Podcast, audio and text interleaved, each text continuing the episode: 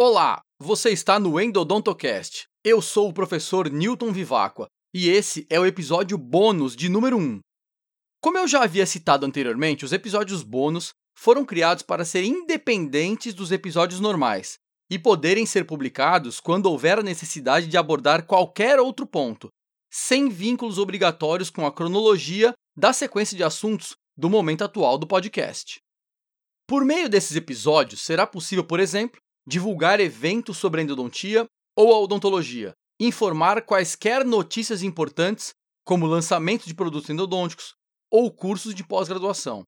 Também os usaremos quando for necessário citar novas e importantes publicações sobre assuntos que já fizeram parte de episódios anteriores, para assim completar ideias, fechar pensamentos, dar dicas endodônticas, além de fazer comentários para ajudar na compreensão de cada detalhe de nossa especialidade.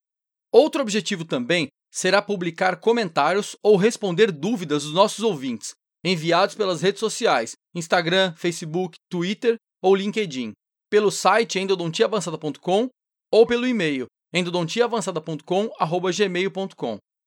Quer aparecer no Endodontocast? É só me dar um alô da forma que preferir. Estão todos convidados a fazerem parte desse projeto tão inovador para a endodontia brasileira.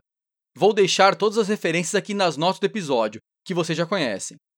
Os episódios bônus sempre serão curtos, com menos de 5 minutos, para serem ouvidos rapidamente e em qualquer lugar. Será uma nova forma de nos comunicarmos, mais simples e mais direta. Espero que vocês gostem. Dados os devidos recados, vamos lá para o tópico principal do nosso primeiro episódio bônus. Apresentarei aqui uma belíssima publicação de Zand e colaboradores, em setembro deste ano de 2019.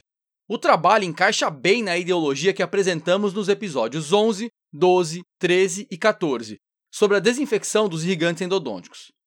Porém, o trabalho em questão foi feito em vivo, em pacientes, e o mais importante de tudo, foi avaliada a infecção intraconduto durante o tratamento, bem como o sucesso pela reparação óssea após 1 e 4 anos do término do tratamento. Nenhum trabalho recente avaliou esses pontos, relacionando-os com os irrigantes utilizados.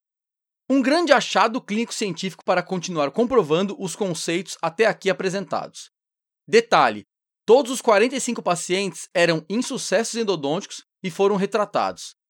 Essa reintervenção foi feita com a remoção da obturação, repreparo com limas apicais, variando de 40 a 60, e irrigação com um dos seguintes irrigantes: hipoclorito de sódio a 1% ou clorexidina a 2%. Os autores comentaram que vários estudos prévios relataram pouca vantagem antimicrobiana em se usar o hipoclorito em concentrações maiores, onde a toxicidade se torna um sério problema. Mas isso não é consenso na literatura. Trabalhos recentes, como de Verma e colaboradores em 2019, mostram uma ligeira vantagem de 9% de sucesso em 12 meses, quando o hipoclorito tem sua concentração aumentada de 1 para 5%.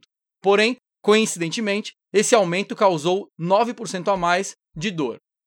Voltando ao estudo de Zandi, após as instrumentações, irrigações e coletas microbianas, todos os casos foram submetidos às medicações intraconduto de hidróxido de cálcio e soro durante duas a três semanas antes das obturações com H+ e condensação lateral.